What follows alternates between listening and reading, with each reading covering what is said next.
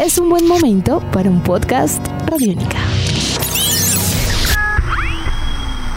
Podcast Radiónica. Hola, bienvenidos al podcast de Chévere Pensar en Voz Alta. Yo soy Aleja Beltrán y con la producción de Jairo Rocha y Jane Ochoa iniciamos un nuevo episodio. En esta ocasión vamos a hablar sobre la compra de vivienda. Seguramente durante esta pandemia más de una vez ha escuchado que este es el momento perfecto para comprar vivienda, que los beneficios del gobierno ayudan, que es el negocio más rentable que se puede hacer, en fin, son muchas las cosas que se han dicho al respecto, pero en este podcast le propongo que se tome un tiempo y analicemos todo lo que hay detrás de la compra de vivienda ahora. Iniciamos con la pregunta del millón. ¿Por qué es un buen momento para comprar vivienda? Daniel Vázquez, presidente de la Federación Colombiana de Lonjas de Propiedad Raíz, Fede Lonjas. Porque las tasas de interés de créditos de vivienda siguen siendo las más bajas de los últimos 10 años, o sea que eso no ha cambiado, eso venía como venía antes. Dos, como lo han manifestado en las noticias y los bancos y el gobierno nacional, hay liquidez en el sector bancario para que todos los colombianos que nos toca acceder a crédito podamos acceder a unos créditos. Ahorita ¿Qué pasó? A raíz del COVID, obviamente la banca y como todos los sectores tuvieron que ajustar sus procesos, etcétera, pero ya estamos empezando a partir de junio con la reactivación económica, con la salida al mercado, a observar unos bancos que con la liquidez que hay en el mercado en general están empezando a normalizar operaciones, a otorgar créditos y lo más importante también, el gobierno nacional anunció unos subsidios para compras de vivienda entre 118 millones hasta 435 millones, donde el gobierno va a pagar un porcentaje superior entre el 40 y el 50% de la cuota mensual que tú vas a pagar. Ok, entonces vamos entendiendo esa afirmación que tanto se hace de es un buen momento para comprar vivienda. Pero viene otra pregunta. ¿Se podrá comprar cualquier tipo de vivienda, nueva o usada? ¿Se siguen teniendo los mismos beneficios? Evidentemente, en vivienda nueva, normalmente el precio por metro cuadrado es más alto que en la vivienda usada. Entonces tú te debates y por eso es difícil generalizar de si es mejor nueva o usada. No, primero cada uno como consumidor tiene que entender qué es lo que necesita. Segundo, claramente si uno tiene que acudir como a los subsidios extraordinarios que acaba de sacar el gobierno, sí o sí la regla es nueva. Entonces, si uno piensa que necesitas es un área menor pero te va a dar el gobierno un apoyo en ese subsidio nuevo o en los esquemas anteriores, pues creo que la decisión tiene que ser me voy a vivienda nueva porque el gobierno me apoya. En la usada, como no hay subsidios, sí tendrías que tener más o menos el 30 o el 40% del valor de la vivienda que aspiras a comprar ahorrada y por eso es que uno se demora tantos años en poder comprar, porque mientras tanto tiene que ahorrar la base para una usada. Pero claro, en la usada de pronto consigues mejor área por el mismo precio, pero las nuevas o la usada es una excelente alternativa. Las dos respuestas que nos ha dado nuestro invitado, ha hablado sobre las ayudas del gobierno. Y seguramente usted, como en el mes de junio más o menos, escuchó sobre esos alivios. Pues bien, lo que se sabe hasta el momento es que el gobierno anunció 200 mil subsidios para compra de vivienda nueva, que serán divididos 100 mil para vivienda bis y 100 mil para vivienda no bis. En este último caso, es importante que sepa que la casa no puede superar el valor de los 438 millones de pesos. La idea es que este subsidio ayude entre el 40 y 50% de la cuota que las personas deben pagar de su crédito. Y entonces, ¿cómo será todo el proceso? El, el, tema es muy sencillo. El beneficio proviene de recursos del gobierno nacional. El dinero es del presupuesto nacional, finalmente el que pagamos todos los colombianos por impuestos. Eso es lo primero. Ahora, ¿cómo se irriga, cómo sale ese dinero del presupuesto nacional por allá? a que llegue finalmente a cualquiera de los que estamos en esta charla ahorita. Obviamente se hace a través de bancos, pero con el concurso de la constructora. La constructora es la que produce el, inmueble, la vivienda que se va a comprar, la que lo está vendiendo, la que nos recibe en la sala de ventas y nos dice el precio es tal y tal y tal. Ahora te va a preguntar a ti, pero ¿y con qué lo vas a comprar? Tú podrías decir, no, pues de contado. Ah, pues perfecto, gire el cheque y la casa es tuya. Pero si te dicen no, necesita crédito, mire que está este alivio del gobierno, vaya a su banco, al que usted prefiera, al que más le guste, o averigua en todos los bancos, es mejor, y allá dices, quiero un crédito para vivienda y quiero que ese crédito que me den, cuando me hagan el análisis todo, yo quiero acceder al subsidio del gobierno. Entonces es a través del banco que primero te estudia tu condición como para cualquier crédito y te dice, sí, por tus ingresos, etcétera, sí te puedo prestar tanto, pero además como vas a pedir la ayuda, el estudio que te hace el banco es distinto porque ya de tu bolsillo no vas a tener que pagar 100 pesos mensuales de cuota, sino vas a tener que pagar solo 60, porque 40 los paga el gobierno y entonces a través del banco se tramita esa solicitud, el gobierno nacional a través de la entidad encargada de otorgar los subsidios la aprueba la solicitud y a ti te darían ya al final el banco te trae la noticia, tu crédito ha sido aprobado con el beneficio del gobierno nacional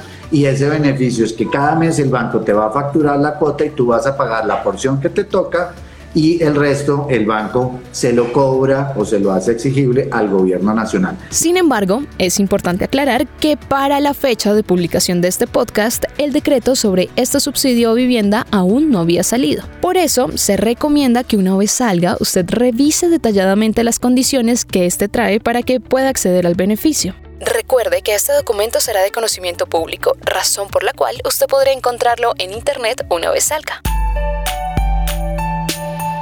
Le propongo un ejercicio. En este proceso de comprar casa, ¿usted recuerda qué fue lo primero que hizo? Salió a ver diferentes proyectos, escogió uno y luego hizo su presupuesto personal. O primero, revisó sus finanzas personales y basado en eso, buscó proyectos. Piénselo. Lo primero, y creo que es el error que cometemos todos, es primero uno salía un domingo a ver apartamentos y se enamoraba de uno y felicidad total, y después entrar a echar los números. No, lo primero es todos, así tenga la decisión ya y quisiera comprar ya, hay que hacerse primero un ese ejercicio individual, esas preguntas de qué quiero, qué necesito, cuántos somos en mi familia, si tengo hijos, a qué colegio va a ir, si ya está en edad, no, el jardín infantil, en fin. Hay que hacerse una, un primero un ejercicio de interiorización de qué tipo de inmueble quiero sin verlo, porque si lo veo me enamoro de una cosa que de pronto no me sirve, así nos pasa. Y cuando uno ya sabe, dice, bueno, tantos metros quisiera, etcétera, de pronto sí cotiza en el mercado porque el precio de la nueva o de la usada es lo que te va a decir, ok, lo que quiero más o menos puede valer esto. Y ahí antes de ir allá a firmar papeles con el que le vende o lo que sea, un ejercicio muy sano, ir a los bancos y averiguar muy bien los tipos de créditos que hay. Y con ese análisis del banco ya, ya le dicen, y la tasa es esta, y quedaría pagando una cuota a 15 años, pero si el crédito es a 20 años es otra, y si el crédito es a 25 años es otra, o si es a 10, todo ese ejercicio uno lo tiene que hacer e ir a un banco y luego ir al otro porque de pronto en uno te ofrece mejor tasa que en el otro. Teniendo ese ejercicio yo ya sé y digo cuánto me va a valer la cuota mensual y si la puedo pagar. Incluso los bancos te hacen unos preestudios y te dicen al revés, te dicen con lo que usted se gana o con sus ingresos, yo le podría prestar 100 pesos y entonces tú ya haces tus cálculos. Si usted realmente desea que ese objetivo de compra de casa no se convierta en una pesadilla, haga el paso a paso correcto y aterriza el sueño. Primero revise su presupuesto y sus necesidades, luego cotice en diferentes proyectos según su alcance económico y finalmente busque el banco que le ofrezca la mejor tasa y que más se ajuste a sus necesidades. Por otro lado, recuerde que no solo es el subsidio que el gobierno está ofreciendo ahora por la emergencia del COVID-19, existen muchos otros subsidios que le pueden ayudar a alcanzar ese proyecto de vida. Una cosa es los subsidios que da el gobierno nacional, el presupuesto nacional, que se ejecutan a través de una entidad que se llama Fonvivienda, que son como los recursos del Estado, deberían estar prioritariamente dirigidos al atender a la población no solo que quiera comprar una vivienda BIS de menos de 118, sino que tengan unos niveles socioeconómicos que, que permitan o que ameriten que el Estado le dé su subsidio para comprar. Esos niveles socioeconómicos van de ingresos de los hogares de un salario mínimo hasta cuatro o hasta ocho, habría que ver el programa. Eso es gobierno nacional donde sacan ahorita ese otro del que tanto hemos hablado, que es el subsidio a la cuota, eso es un tema excepcional. Eso es gobierno nacional. Pero hay algo que la gente no hace también, y es mirar que los municipios y los departamentos también tienen recursos para subsidio. Bogotá, por ejemplo, tiene programas y desde hace años viene ejecutando un subsidio para el arrendamiento. Eh, tiene subsidios para adquisición de vivienda que se pegan o se adicionan con el gobierno nacional y entonces de pronto entre subsidio y subsidio que uno tiene pues va completando la cuota inicial y lo que faltaría es el crédito, no sé, más el ahorrito que uno tenga. Pero hay que mirar qué programas tienen los municipios, eso hay que verlo, no hay que dejarlo, aunque claramente todo lo que tenga que ver con entidades públicas y un poco la lógica es que esos subsidios estén dirigidos a esa población de niveles socioeconómicos más bajos porque son los que realmente necesitan para poder hacer válido ese sueño de una vivienda, el de eh, tener una ayuda del gobierno.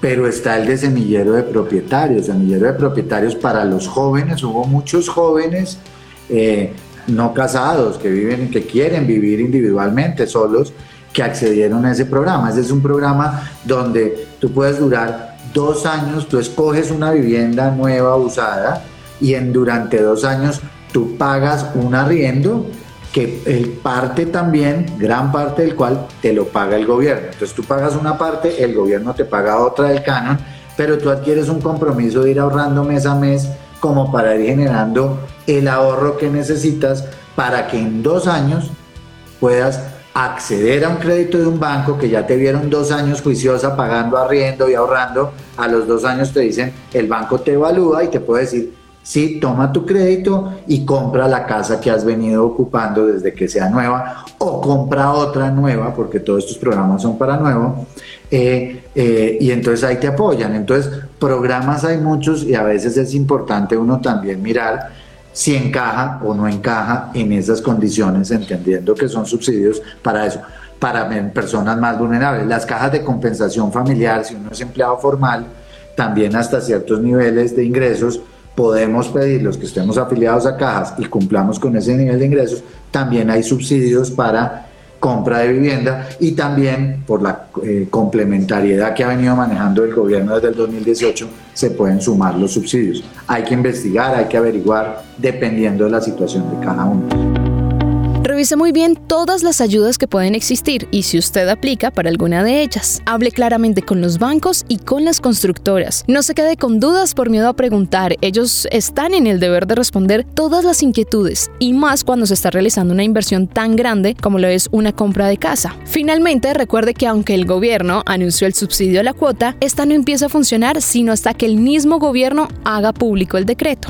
Así llegamos al final de este podcast sobre la compra de vivienda. Si quieren dejarnos sus comentarios sobre este podcast, estaremos pendientes en Twitter. Recuerden poner el arroba radiónica y el numeral chévere pensar en voz alta. También los invitamos a escuchar todas las series de podcast que tiene Radiónica. Las encuentran en nuestra página web www.radionica.rocks. Ahí está una sección que se llama Podcast. Le dan clic y se encuentran con todo ese increíble universo lleno de contenido y listo para ser descubierto por ustedes. También nos encuentran en RTVC Play o, si les queda más fácil, pueden buscar nuestro perfil en Spotify, iTunes y Google Podcast. Hasta un próximo episodio. Chao. Nuestros podcasts están en radionica.rocks, en iTunes, en RTVC Play y en nuestra app Radionica para Android y iPhone. Podcast Radionica.